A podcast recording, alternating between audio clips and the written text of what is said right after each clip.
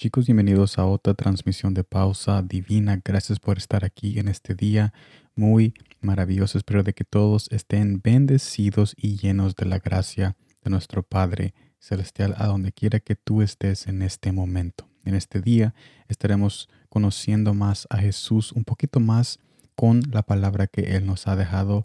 Y esta palabra la podemos encontrar en Hechos capítulo 1, versículo 3, que me dice de esta manera.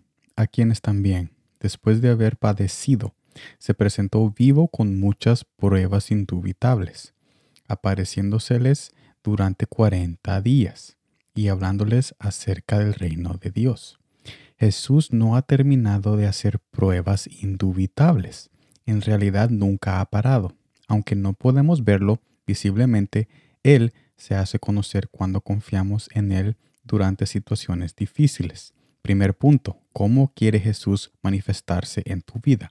La respuesta está en la vida misma, porque al permitir tu vida y existencia, también está permitiendo que tú lo conozcas. Segundo punto, si notamos lo que nos pasa y comenzamos a entregar situaciones a sus pies con frecuencia, comenzaremos a ver esa relación que está detrás de la vida que nosotros vivimos. Es tiempo que dejemos a Jesús manifestar su presencia en nuestras vidas, porque la cruz fue para eso, para que toda lengua confiese que Él es el Señor. Pero dichoso aquel que lo confiesa antes que sea muy tarde. Con este mensaje Jesús nos invita a reconocer de que Él permitió tu vida y mi vida para que Él se pueda revelarse y manifestarse.